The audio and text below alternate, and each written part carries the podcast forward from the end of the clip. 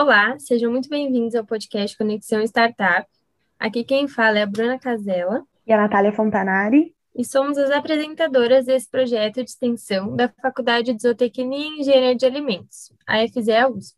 O podcast Conexão Startup é um projeto de extensão que se insere numa iniciativa maior, o All for Food, que é um programa de conexão inédita, ativa e colaborativa entre diferentes atores do ecossistema, este é o sétimo episódio da primeira temporada do podcast Conexão Startup.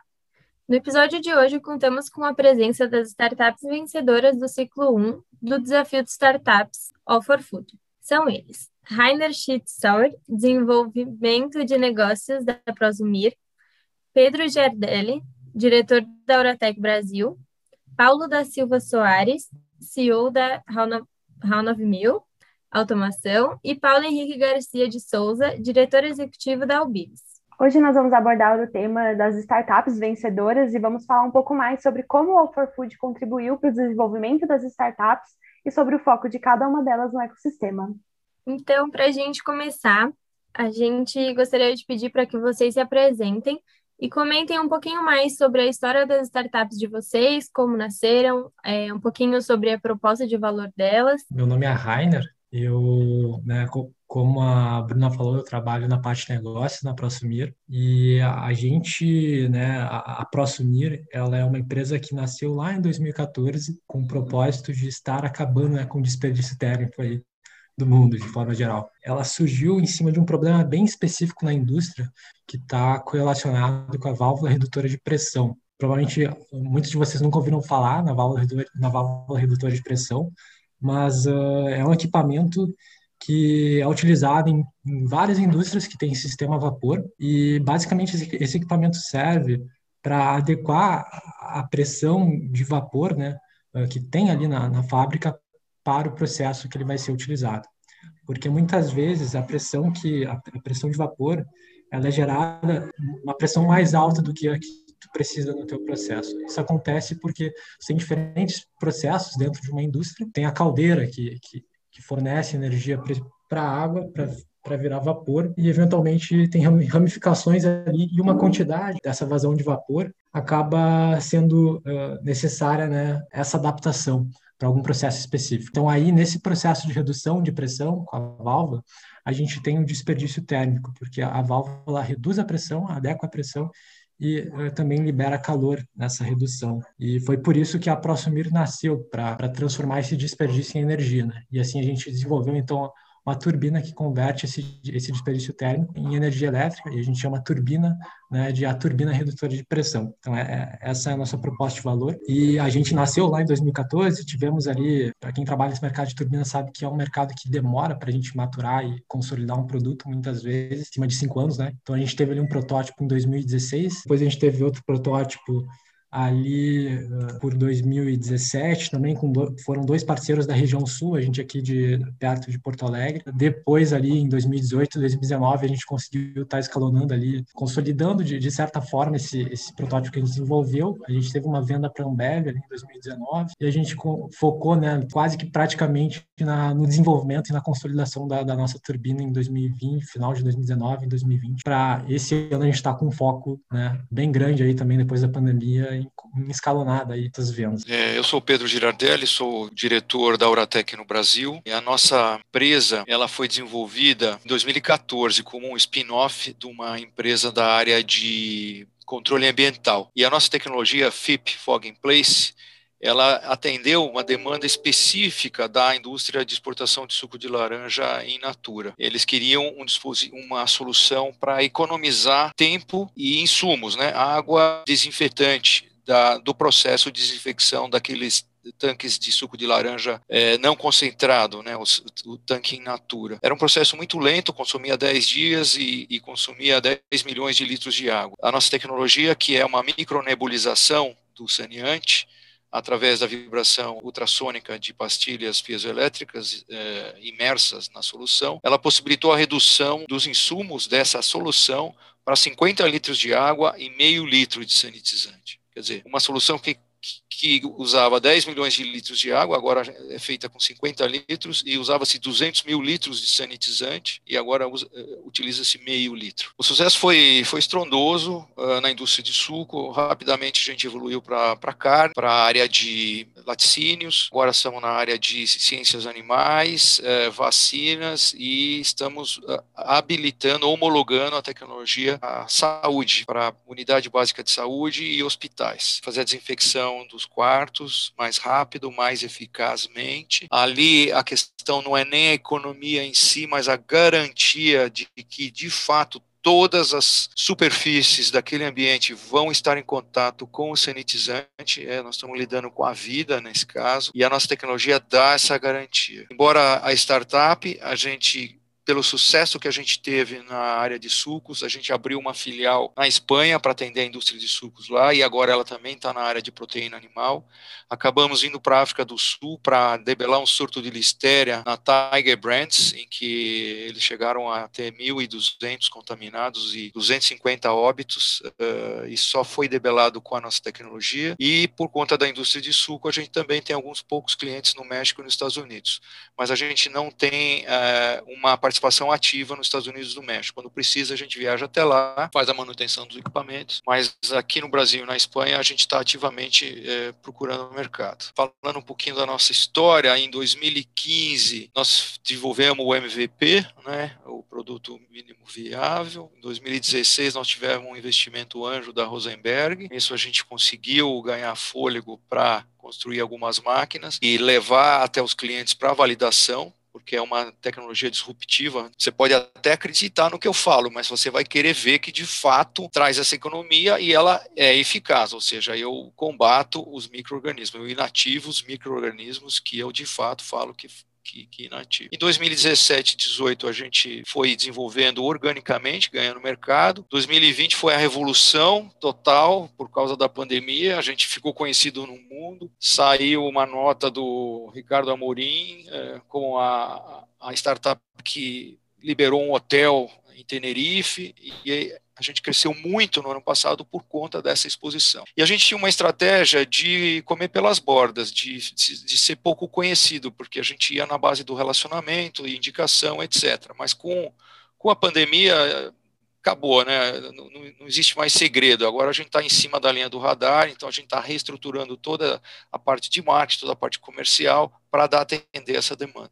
Meu nome é, é Paulo, sou diretor executivo, fundador aqui da, da UBS. A UBS, a gente começou nossas operações ali em meados de 2016, foi onde a gente implementou um, um primeiro sistema que seria de Industrial IoT, né, coleta de dados de máquinas. A UBS trabalha bem focada nessa parte de indústria 4.0.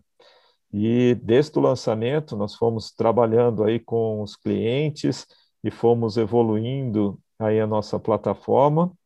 E agora a nossa plataforma, o nosso, nosso sistema, na verdade, é composto de três plataformas. A parte inicial de Industrial IoT, que coleta toda a parte desses dados de máquinas e cria um, um banco de dados, um Big Data industrial, e onde já entregamos algumas análises da indústria, como se fala de OE, história de performance de máquina, esse daí, digamos que é o nosso nossa plataforma inicial. Tem uma segunda plataforma que é a parte de, de análise desses dados. Então, ou através dos dados que a gente captura através do, do Industrial IoT, ou tem algumas empresas que já têm esses, esses dados aí via algum outro sistema, já tem essa captura de dados. Então, o que a gente faz é entregar essa parte de análise desses dados. A gente tem um BI industrial é, integrado à nossa plataforma. Isso dá muita flexibilidade para a implementação do sistema. Então, o que, que, que é interessante nessa primeira parte, Industrial IoT, para implementar isso, uma parte importante que não precisa desligar a máquina, a gente implementa isso com a máquina funcionando. Então, a Industrial IoT coleta esses dados, esses dados já vão todos formatados para esse nosso Big Data industrial, e daí a gente já tem toda uma parte de estatística e de BI, né, Business Intelligence, que faz essas, as, essas análises, e o que é importante, porque a gente tem um BI integrado, é para entregar informações em tempo real. Terceira parte da plataforma, que esse acho que é um diferencial aí que a Ubivis tem, é a parte de Smart Factory, né, que é a parte de inteligência artificial. Qual o diferencial da Ubivis aí que a gente trabalha com dois, duas camadas de inteligência artificial, uma que é conhecida no mercado como a cópia um GM digital, é o Digital Twin, e com isso aí a gente formata ele para o processo, para aprendizado aí de como é o funcionamento de uma máquina, de uma linha de produção, só que a gente tem uma segunda camada de inteligência artificial que fica processando esses dados aí em tempo real. E com isso, entregando os pontos otimizados aí para produção ou até focando na parte de manutenção. E esse diferencial é, é isso, a gente consegue enviar comandos de volta para a máquina, que a gente captura da inteligência artificial em tempo real, e com isso é, a gente chega até no ponto de operar máquinas por inteligência artificial. Como se fala muito de carros autônomos, temos essa nossa solução para máquinas industriais autônomas. E a gente está trabalhando aí com grandes uh, empresas né? ou então até uma empresa que tem essa, essa nossa solução com os dois níveis de inteligência artificial, software robô, está na Nestlé, isso daí saiu na, na, imprensa, então uma indústria de alimentos que adota isso daí, mas a gente trabalha com mineradoras, a Vale, Irmina, Gerdau, trabalhamos uh, com empresas automotivas, Toyota, Renault, trabalhamos com a P&G e a Electrolux, tem várias aplicações na Electrolux, então a gente trabalha com empresas multinacionais de, de grande porte que visam principalmente, né, principais dessas empresas visam a parte de inteligência artificial. Olá, eu sou o professor Paulo Soares e eu sou CEO da HAL 9000. O que nós fazemos é um sensor de vibração do tamanho de uma caixa de fósforo, que quando você coloca ele no motor de uma máquina, por exemplo, ou no redutor, ele vai medir a vibração, a condição dessa máquina, desse, dessa peça, e através de algoritmos de machine learning inteligência artificial, ele vai fazer medições e vai calcular a previsibilidade de falha da máquina. Ou seja, ele vai falar para você em dias quando é que vai quebrar sua máquina. Parece mágica, mas é tecnologia de inteligência artificial e IoT aplicada à manutenção preditiva da sua empresa. Que nós atendemos desde a indústria automotiva até a indústria de alimentos e a indústria de transformação. É, por sinal, esse mês, nossa carteira de cliente de alimentos, ele passa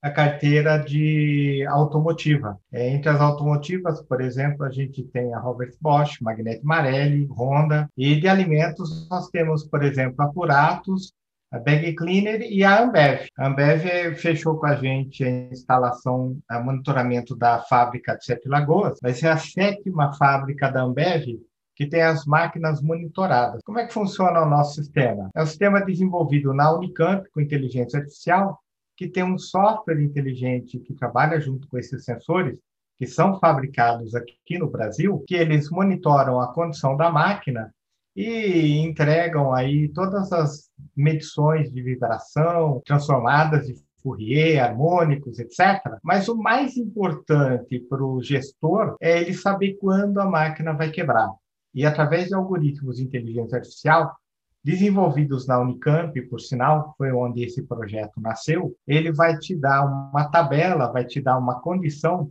de você poder visualizar numa tabela a vida útil, ou seja, quando a máquina deve apresentar uma falha de funcionamento. Com isso, a gestão de manutenção e compra de material e utilização da máquina fica muito mais otimizada. Se você sabe que a máquina vai quebrar daqui um mês, você já começa a programar a compra de material e troca de peça. Se ela vai durar um ano, se ela não apresenta nenhum tipo de falha, você pode seguir produzindo. Por exemplo, a pedido da Ambev, nós estamos desenvolvendo um sensor agora, também com essa inteligência artificial, que vai monitorar não só motor e redutor, mas ele vai monitorar também a temperatura e umidade de painéis elétricos para dizer se há alguma anomalia lá dentro. Muito legal, gente. Eu já adorei vocês saber um pouco mais do que vocês fazem. E a nossa primeira pergunta é o que, que levou vocês a se inscreverem no desafio for Food e o que, que vocês acham que o desafio agregou para startups de vocês? Basicamente, né, o que nos levou a nos inscrever nesse desafio Alpha Food foi porque a gente né, encontrou um match bem legal de conexões com o setor de alimentos. Né? Uh, a gente, uh, na Prosumir, ali pelo começo de 2020, fim de 2019, a gente entendeu que os maiores desperdícios térmicos envolvendo utilização de vapor na, nas, nas indústrias estavam nesse setor, e isso atraiu bastante a gente uh, para o programa. O que mais né, agregou para a gente sempre é a questão do pitch, de, de, de receber feedbacks né, das pessoas, das novas conexões que a gente consegue gerar, e uh, né, a gente entende também que por exemplo, a Cargill era, era uma empresa parceira né, do desafio, era uma, era é possível cliente com enorme potencial ali, a gente poderia estar entrando, desenvolvendo ali uma parceria legal. A gente tinha dificuldades, por exemplo, para conversar com pessoas de maior peso decisório e o programa né, do All for Food nos permitiu essa conexão, claro, a gente ainda não, não conseguiu formalizar né, um resultado financeiro direto, mas abriu portas. A gente também entende né, que esses projetos, né, para se desenvolver uma turbina dentro de qualquer unidade, não é da noite para o dia. Né? A gente precisa de ter muitos meses, muitas vezes, para uh, analisar né, a condição do processo do cliente e fazer o projeto personalizado para ele. Então, de forma geral, uh, é isso aí. Aqui quem fala agora é o Pedro Girardelli, da Auratec. Foi, é interessante, é, porque por que a gente decidiu participar?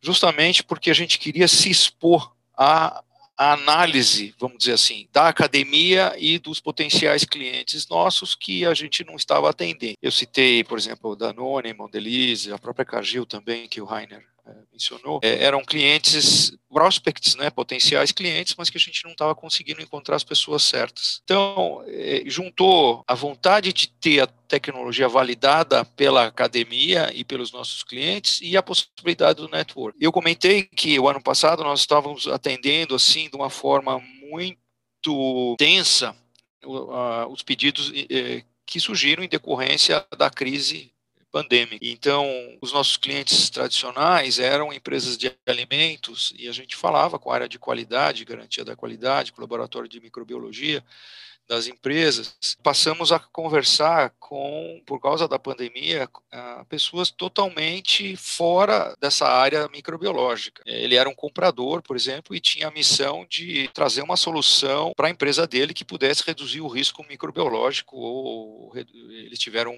uma contaminação com o Covid e estavam com receio de voltar nos ambientes, etc. Então, o nível da conversa mudou completamente. Nós chegamos a ter pedidos para fazer uma descontaminação mais. Contaminação ela vai eliminar não só o vírus, mas também as bactérias, né? Bactérias, por exemplo, enterocolite, bactéria de encefalite, qualquer. Era para um, uma empresa que estava interessada em fazer a desinfecção dos ônibus. É, que é, traziam os funcionários para o trabalho. E na conversa, o comprador me pediu para usar um produto menos bom, menos é, desenvolvido, porque ele queria só acabar com o vírus da Covid.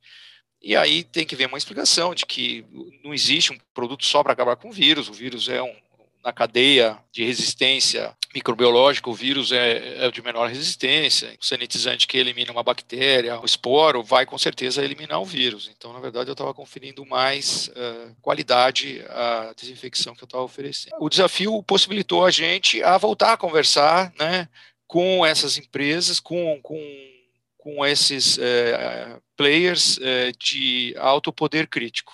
Isso foi muito bom para nós, além do networking, né? E, e, sem dúvida nenhuma abriu novo é, renovou os interesses, né? A gente fez bons contatos e agora estamos trabalhando para que esses bons contatos virem bons projetos, virem boas boas vendas. Um dos objetivos aí de, de entrar na no All for Food, na verdade, tinha duas metas principais, não são, acho que muito diferente aí do que foi comentado. Uma que foi bem útil para a gente foi a história dos, dos matchmaking, uh, que foi realizado, as reuniões, tanto com, com o pessoal da, da indústria, como também com o pessoal da academia, né?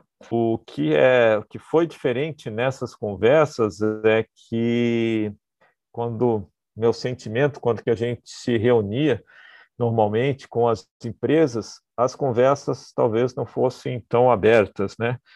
E, e lá essas, essas conversas foram bem mais abertas.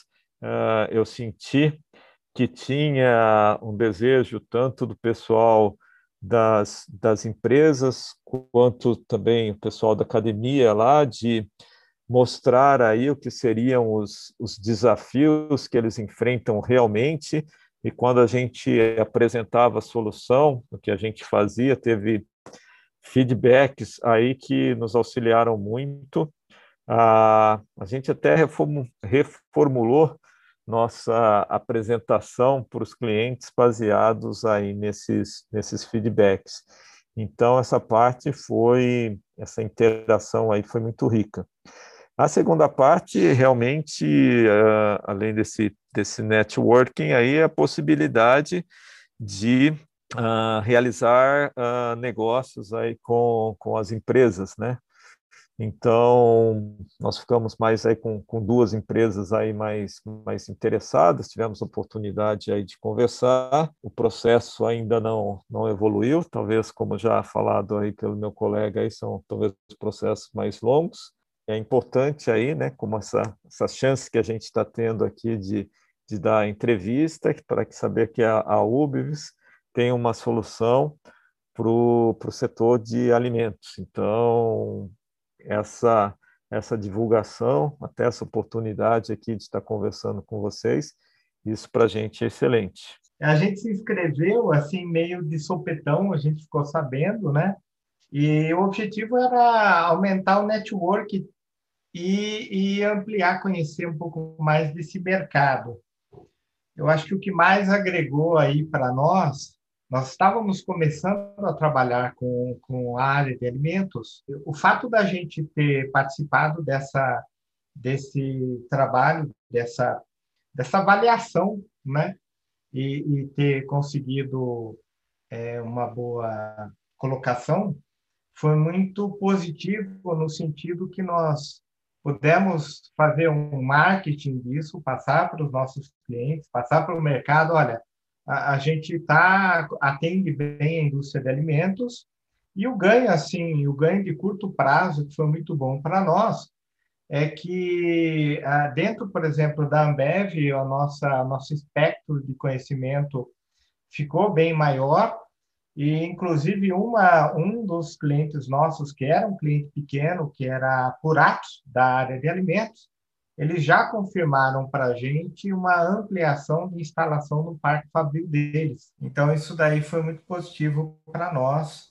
E o network, ah, o fato da gente ter participado desse processo, ter conhecido mais empresas, ter conhecido e ser conhecido pelas empresas, é, foi extremamente positivo e coisa que em condições normais seria muito difícil para uma startup fazer. É muito bom para a gente ouvir esse feedback de vocês. A gente fica muito feliz em poder ter contribuído nesse processo das startups de vocês. A gente espera que continue evoluindo sempre. No momento atual, a gente fala muito sobre a preocupação com o ecossistema que a gente vive. Então, a gente queria saber se a pandemia afetou o andamento e desenvolvimento dos projetos de vocês e de que forma que foi esse impacto é, dentro das startups é, qual foi o impacto da pandemia para nós. No ano passado, no, em 2020, quando foi decretado o primeiro lockdown, ninguém sabia direito o que fazer, e aí a gente sentiu uma queda significativa no nosso faturamento e, e. Realmente caiu bastante.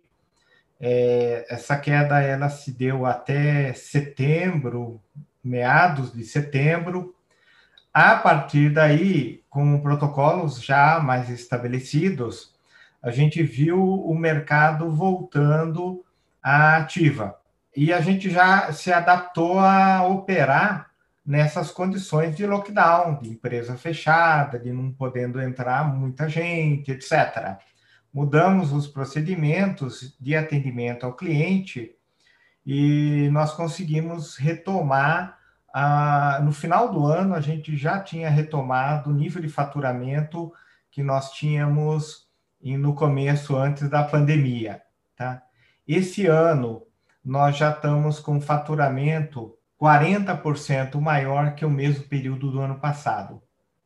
Tá? Nós tivemos um aumento de faturamento, principalmente e puxado pelo crescimento do mercado das indústrias alimentícias que não pararam. Elas tiveram um balanço, mas elas não pararam.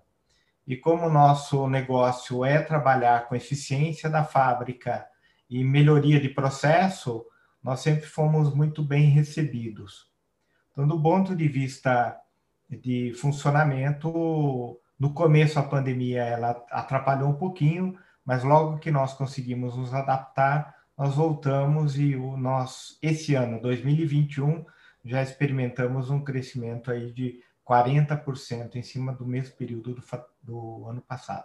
É, aqui pela Auratec, como o nosso negócio é justamente a descontaminação ambiental é, e de superfícies, a pandemia trouxe um volume incrível de, de uma demanda incrível para nós de, de, soluções, né?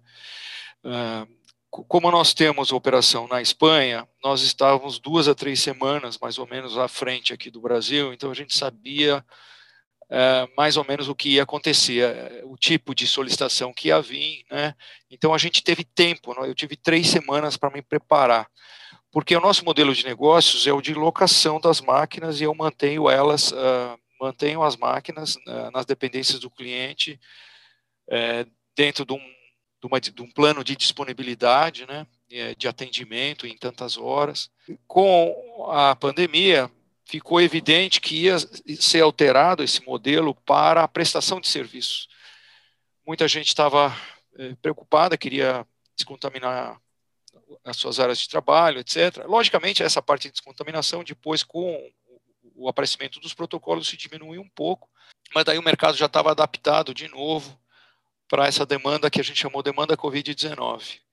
É, eu sei que esses contratos eles são transitórios. É, eu não vou manter todos os contratos esse ano, mas é, eu sei que algumas máquinas vão retornar e a gente está desenvolvendo novos uh, clientes na área de alimentos, na área de, de saúde, na área de vacinas animais. Mas esses clientes que estavam preocupados com frota, com transporte público, com, nós estamos também na aviação, a gente está fazendo desinfecções na Azul Linhas Aéreas, no centro de treinamento deles. São empresas de fato que perceberam o benefício uh, da descontaminação dos ambientes. Né? É, a Associação Mundial das Empresas de Higiene e Limpeza tem uma estatística falando que 80% da, da, da gripe, né, da transmissão da gripe, pode ser prevenida num ambiente limpo e desinfetado e, e com redução de 46% no absenteísmo.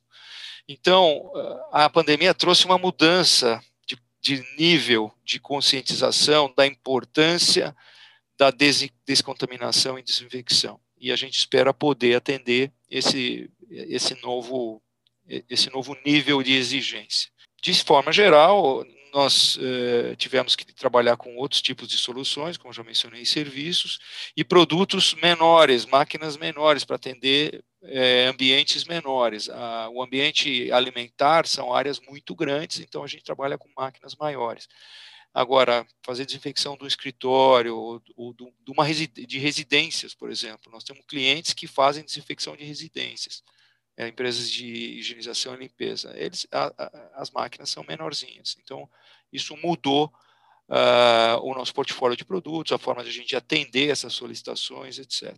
Mas a pandemia, para nós, foi benéfica porque trouxe um volume muito grande de negócios e, e uma projeção da nossa empresa é, nesse mercado de descontaminação. Complementando, né, da, a gente aqui da Prosumir, a gente teve um ano relativamente difícil, na verdade, no ano passado. A gente fez aquele, aquele projeto, né, vendeu aquele projeto para a Ambev no fim de 2019, uh, executamos esse projeto e quando ele ficou pronto para operar, uh, para a turbina operar, né, chegou a pandemia e a operação na própria Ambev foi travada. Né. Isso uh, atrasou o nosso, né, primeiro, digamos assim, o primeiro estudo de casa assim, mais consolidado, até para o fim de 2020, começo de 2021, em que a gente conseguiu fazer a unidade deles operar de novo. Somado a isso, a, a maré está virando também, porque nesse, no começo desse ano a gente conseguiu vender um outro projeto. E a, a, barreira que a gente encontrou, né, muito no ano passado, é que muitos dos nossos clientes, eles enxergam né, o investimento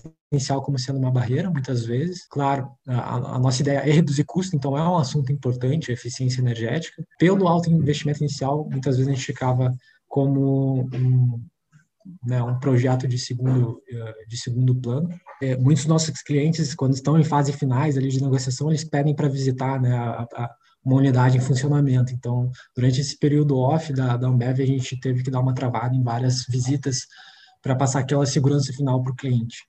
Então, isso foi um ponto também uh, negativo. Agora, por outro lado, esse desafio traz né, novas possibilidades. Desafio mental de viver uma pandemia é sempre complicado, né? A gente está falando mais da, da questão de mercado aqui, e, em relação a, a, mercado, a gente sentiu que a produtividade do time aumentou muito, assim, né, no, porque todo mundo né, trabalhou, começou a trabalhar à distância, uh, não só a gente da ProSumir, mas to, to, todas as empresas, então, uh, essa cultura, né, de se, de, de se fazer uma cal com uma empresa do outro lado do Brasil acabou sendo uh, instaurada de forma geral. Isso fez a gente começar a qualificar várias oportunidades também de uma maneira mais acelerada, né, e reduzir custos também com visitas, uh, muitas vezes em outros estados. Então, isso, isso é um lado positivo. E a gente também uh, se obrigou né, a trazer novas alternativas de venda também da, da turbina.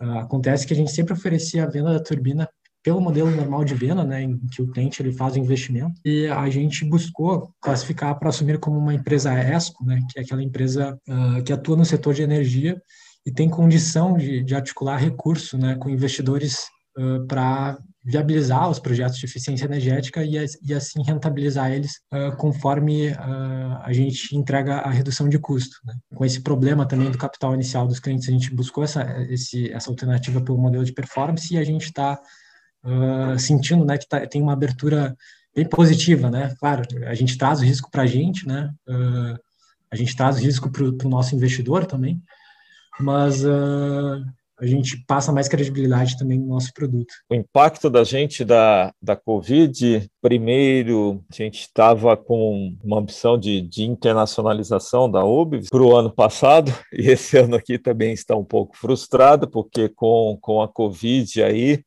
nós, essa parte de locomoção de para outros países, a gente até começou aí participar de, de alguns projetos remotos aí de, de aceleração aí em, em, outros países, mas isso era uma coisa que a gente estava nos planos de iniciar, que a gente não começou. Também, logo quando estourou a Covid, né? Eu lembro que a, a por exemplo, aqui é, foi no dia 24 uh, de março do ano passado, a gente já fez aniversário aqui, com a maioria do time da UBS aqui é desenvolvedores, né? Nosso escritório está tá vazio até hoje, trabalhando remoto, né? Mas teve uma contração muito forte aí do, do mercado para a gente, que teve um pouco mais de aceleração aí no, no final do ano, depois de agosto, e a gente até acabou assim fechando o ano de 2020 um pouco acima de 2021 aí, cerca de quase 10% aí, mas mas foi um ano bem mais difícil, onde na verdade a gente vinha com uma trajetória de crescimento aí de mais de 100% por ano aí e teve esse crescimento aí bem men bem menor. Então isso daí impactou. E mesmo esse ano aqui, né, nós vimos agora o agravante que teve aqui com com essa parte, então ainda continua, né? E a, a, nossa, que como as outras empresas aqui mencionaram, a gente precisa ter acesso às empresas, entrar localmente e tal, isso daí está sendo, ainda está sendo prejudicado. Eu acredito que se continuasse num, num ritmo normal, sem a pandemia aí, talvez nós poderíamos aí ter, ter dobrado de tamanho também, o que não aconteceu aí o ano passado. Então foi um impacto grande, vimos retomar agora no em 2021, mas também não seria o que a gente espera, mas pelo menos a gente tem agora perspectivas de conseguir dobrar de tamanho aqui nesse, nesse ano de, de 2021. Vamos ver se isso se, se concretiza aí, apesar da pandemia. Que é bem interessante ouvir a influência né, que a pandemia teve nas startups de vocês, é, tanto a gente quanto quem está ouvindo também, que apesar desse lado negativo da, da pandemia, de querendo ou não atrasar um pouco assim o desenvolvimento, também facilitou bastante a comunicação, né? A questão das reuniões com empresas mais distantes, alguns eventos online, como o For Food. E falando nele, é, a gente trouxe a terceira pergunta, que o All for Food veio realmente com o intuito de conectar a academia, as empresas e as startups. E pensando nisso, é, a gente queria que vocês falassem um pouquinho de qual foi o maior diferencial do All for Food no ponto de vista de vocês, das startups que participaram de fato do nosso desafio? Bom, a, a, nossa experiência foi muito boa, porque foi uma, uma participação que a gente teve junto com a academia, e quando a gente estava falando nas reuniões que a gente estava, e a gente estava falando com, com o empresário e tinha no grupo um professor, um acadêmico, foi muito positivo porque ele confirmava e ratificava muita informação, muita coisa que a gente fazia, falava. Eu acho que isso foi muito positivo, por quê? Porque não, não se tratou de um, de um contato entre um fabricante de uma peça ou de uma tecnologia e um usuário, né, um cliente potencial mas a presença do acadêmico ela se tornou relevante, por quê? Porque ele acabava sendo moderador, inclusive fazendo perguntas e ratificando até algumas informações é, do produto. Eu acho que foi muito enriquecedor isso daí, porque é uma das poucas vezes que a gente fala com o cliente e a gente tem alguém que é isento, né, o acadêmico, que ele está participando disso daí e muitas vezes ratificando a informação. Puxa, é, é verdade.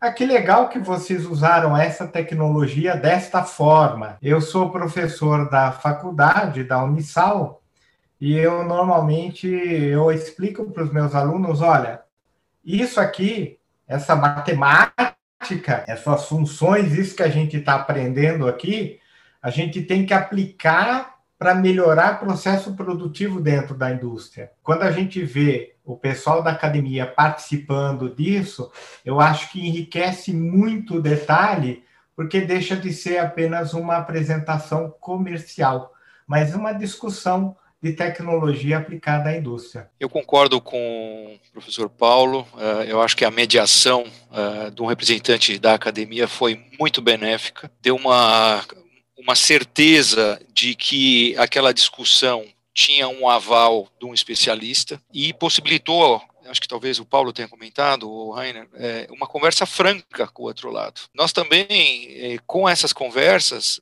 nós fomos capazes de nos ver é, do outro lado. O que, que o meu cliente potencial está ouvindo de, de fato do meu discurso? Isso é muito engraçado, porque a gente tem a apresentação, a gente tem a forma, a forma de contar a nossa história, mas isso é algo que foi crescendo pela contingência do mercado, pelo, pelo proje projeto que a gente estava vivendo. Então, alguém acerta aqui, alguém acerta ali, alguém contribui aqui.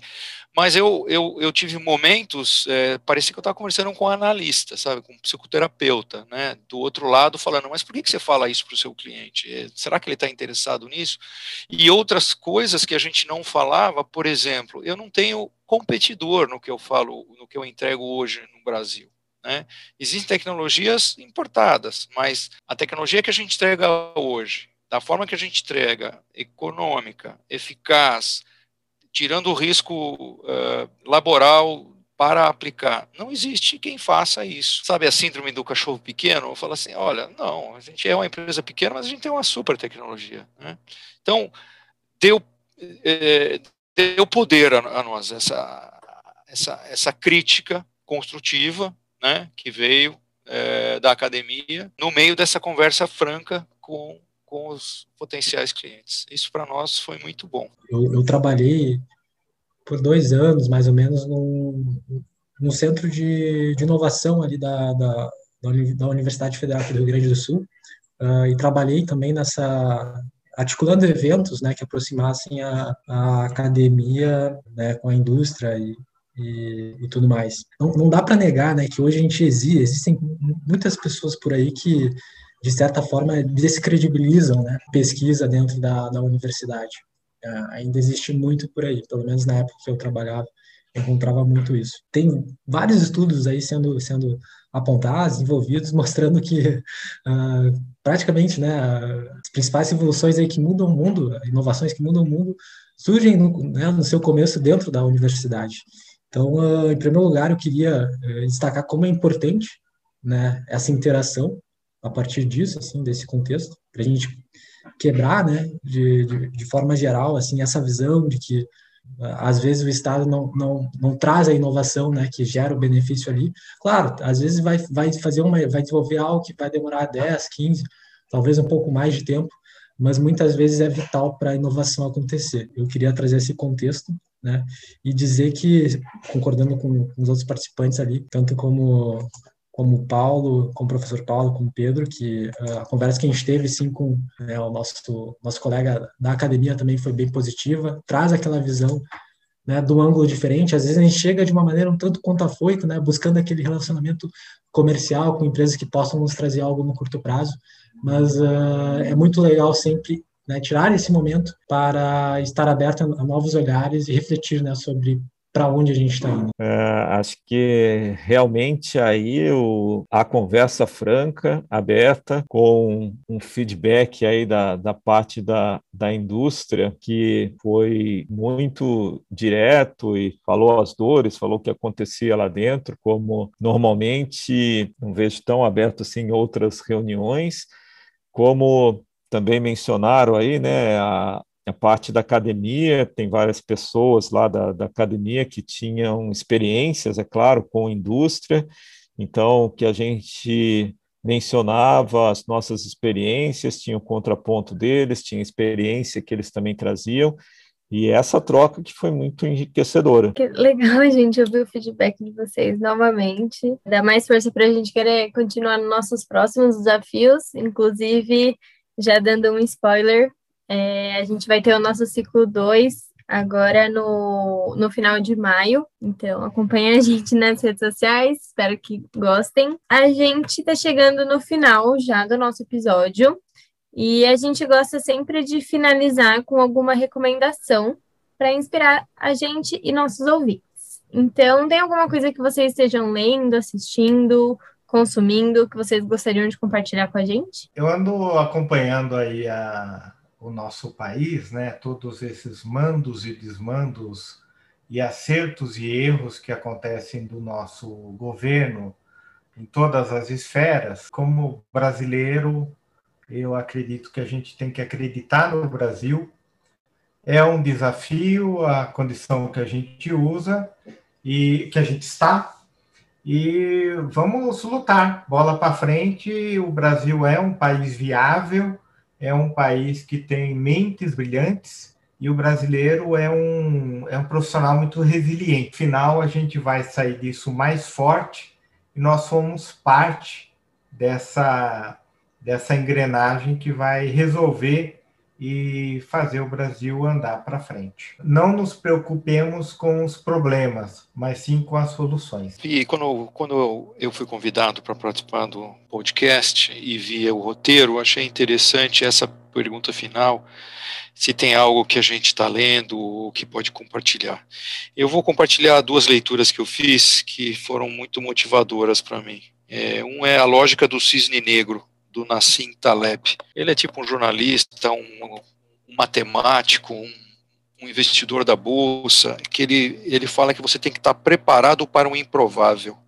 E aí você está de fato uh, preparado para se beneficiar uh, daquele furacão, por exemplo, que varre uma parte do país, mas dá oportunidades para outro lado. A pandemia, né, em si.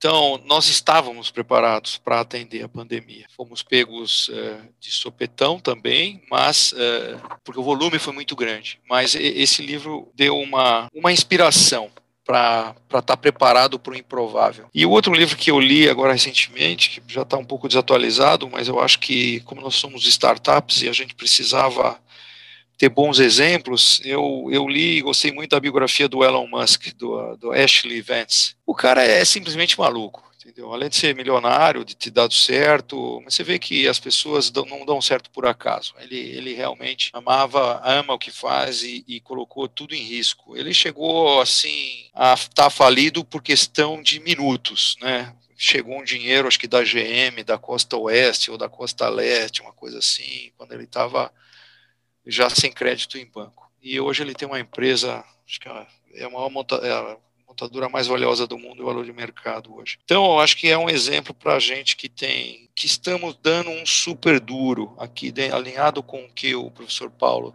da HAL 9000 falou, acreditar no país e tudo mais, ser empresário e de startup no Brasil é uma aventura diária, é um matar um, vários leões por dia. Mas eu não trocaria isso por nada. Eu acho que a gente está fazendo um espetacular trabalho. Gostei muito de ter ouvido o que todo mundo aqui está fazendo também. Também vou, vou largar então duas, duas leituras. Uma que eu já, já fiz e outra que eu estou para fazer. Uma questão é uma, uma leitura legal que, que eu acho bem bacana, que traz uma visão diferente sobre o futuro do, da nossa economia de forma geral no mundo. É, se chama o livro Economia Donald, é, da Kate Raworth. Ela é uma economista ali da Inglaterra que traz uma visão diferente, né, assim, da, da economia do futuro. Uh, ela busca trazer essa visão da gente conseguir uh, transformar as nossas empresas em empresas regenerativas, né, que fazem bem ao planeta, que, é, que, eu, que eu acho que é muito essa pegada também de, de todo mundo aqui, né.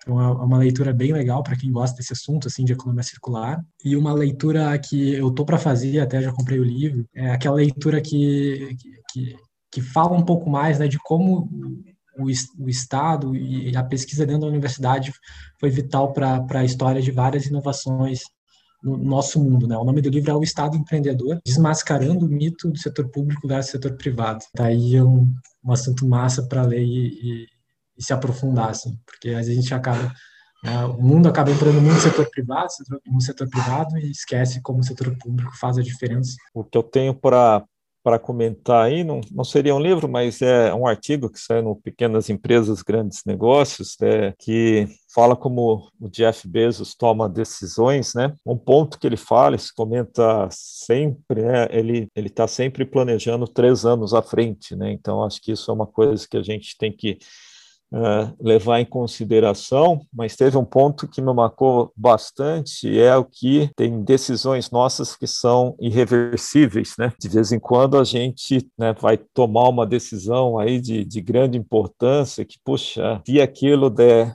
der errado, como que vai ser gerenciado, né? Então, é sempre antes de tomar uma, uma decisão, ter essa consciência, olha, se não der certo, consegue voltar para trás, ó, se tem a chance de voltar para trás, né? Vamos no conceito de que fala de startup, vamos experimentar, fazer aquilo rapidamente, deu certo, não deu, modifica onde é necessário e vai, mas tem um conceito importante de decisões irreversíveis, que isso daí gostaria de chamar atenção. O segundo ponto não seria nada relacionado a, a livros, mas até com os depoimentos que eu ouvi aqui, né? Na UBS a gente, acho que a gente tem uma, uma solução diferenciada e aqui eu acabei de, de ouvir aí dos meus colegas que, puxa, começaram a vender a, a solução no mundo inteiro, que principalmente aí nessa parte relacionada à, à parte do Covid, né, sanitização de ambientes, mais né, a parte de turbinas tem diferenciais. O nosso poder de desenvolvimento de tecnologias de ponta hoje está muito mais acessível até por esse acesso a tecnologias que uh, a gente tem acesso, acredito que mesmo a tecnologias que existem no, no Vale do Silício. Então, eu convido aí as, aos empreendedores aí se lançar nisso, se lançar em inovação. É claro, é um caminho difícil que tem pela frente, mas nós temos agora, acho que, muito mais possibilidade de competir no mercado lá fora, com desenvolvimento de software, do que a gente tinha antes. Então, vou deixar essa mensagem aí positiva aí para quem está pensando em empreender. Então, a gente agradece demais por vocês estarem conosco hoje, por terem dado um pouco do tempo, porque a gente sabe que a rotina de startup é muito, muito agitada. Espero que tenha sido motivador para quem nos ouviu. E para vocês também que tenha sido produtivo, muito obrigada. E espero que a gente consiga gravar outras vezes com vocês.